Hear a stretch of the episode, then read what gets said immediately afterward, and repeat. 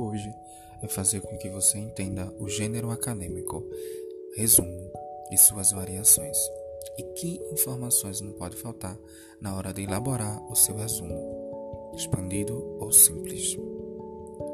O que é resumo acadêmico? Resumo, segundo a Associação Brasileira de Normas Técnicas, a ABNT, é a apresentação concisa dos pontos relevantes de um documento ele deve trazer os objetivos, métodos e conclusões acerca do documento analisado, fazendo com que o leitor decida se a leitura do texto é pertinente ou não. Ainda de acordo com a BNT, os resumos podem ter caráter crítico, indicativo ou informativo.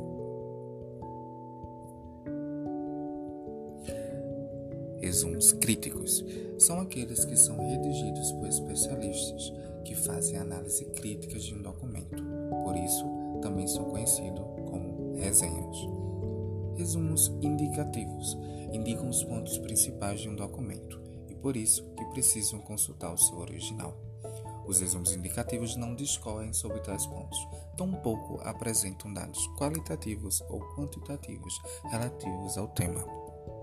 Resumos informativos trabalham, como o próprio nome já diz, com mais informação. Ele informa ao leitor finalidades, metodologia, resultados e conclusões do documento, de tal forma que esta possa, inclusive, dispensar as consultas do original. Deve salientar, entretanto, que as normas ABNT falam apenas dos resumos de textos acadêmicos, como teses, artigos, dissertações e monografias. Na prática, é comum que os estudantes se deparem com outros dois tipos de resumo, o resumo simples e o resumo expandido. Porém, independente do tipo, os resumos devem, devem manter as normas ABNT e seguir uma estrutura. Estrutura geral dos resumos acadêmicos. Então, fique atento. O ABNT diz: todo resumo, com exceção daquele inserido no próprio documento, como por exemplo o resumo que antecede o artigo científico, deve ser precedido pela referência do documento que será resumido. Essa referência deve estar enquadrada nas normas da BNT. Apresente, ressalte no seu resumo o objetivo, o método, os resultados e as conclusões do documento analisado. Não aborde as informações do resumo em tópicos. O texto do resumo deve ser corrido, formado por frases concisas, afirmativas, simples e coerentes, e de preferência em parágrafo único. A primeira fase do resumo deve ser significativa e apresentar o documento ao leitor. Utilize verbos na voz ativa da terceira pessoa do singular. Inclua a palavra-chave logo abaixo do resumo, antecedidas da expressão palavra-chave, separadas entre si por ponto e finalizadas também por ponto. O número de palavras-chave recomendado é de no mínimo 3 e de no máximo 5. Porém, o ideal é checar as normas da instituição onde irá aplicar o resumo. Elementos para um bom. Levante o esquema e as anotações de leitura. Ao fazer o resumo, é importante não perder de vista três elementos: as partes essenciais do texto, a progressão em que elas se sucedem, a correlação entre cada uma dessas partes. Redige o resumo em frases curtas, diretas e objetivas. Faça a inserção da voz do autor do texto, já que você está reproduzindo a voz do autor do texto original. Não esqueça as referências bibliográficas. Acrescente-se desde já as suas opiniões pessoais.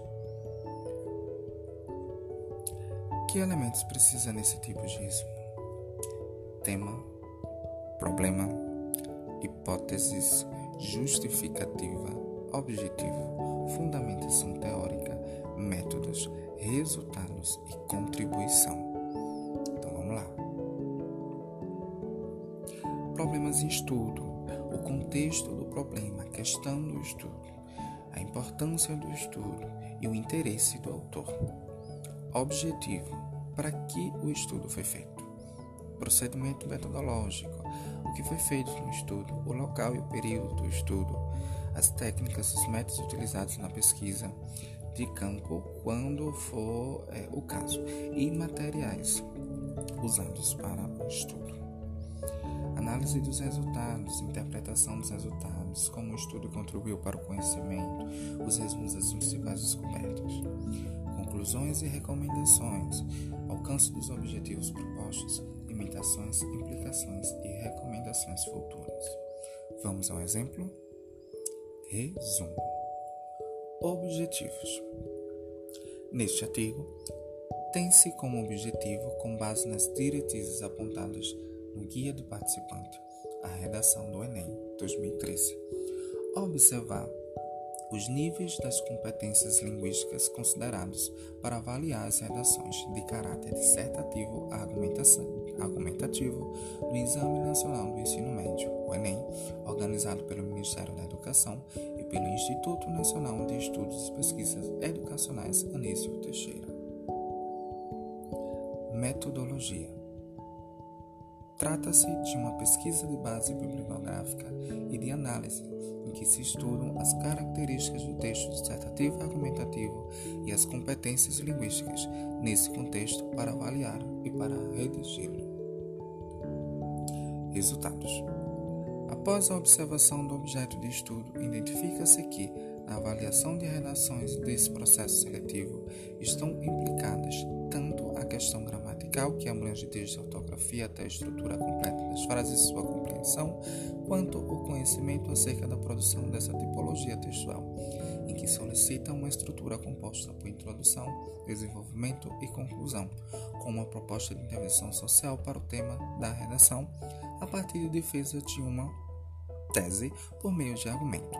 Percebe-se que há situações em que a redação pode ser atribuída a nota zero. Conclusões. É possível concluir que, tanto para avaliar assumidamente uma função leitora direcionada para o processo seletivo, como para redigir os textos propostos pela banca, é necessário uma série de conhecimentos prévios gramaticais e de temáticas de ordem sociopolítica e cultural, assim como a capacidade de compreender e interpretar o que está sendo solicitado. A finalidade do guia é deixar clara ao público-alvo a metodologia da correção das redações e aquilo que é esperado para sua elaboração de forma bem sucedida. Palavras-chave: texto argumentativo, competências linguísticas, avaliação e composição da redação. Guia do participante do Enem. Esse foi o podcast de José Luiz, segundo período de letras para cadeiras de metodologia científica.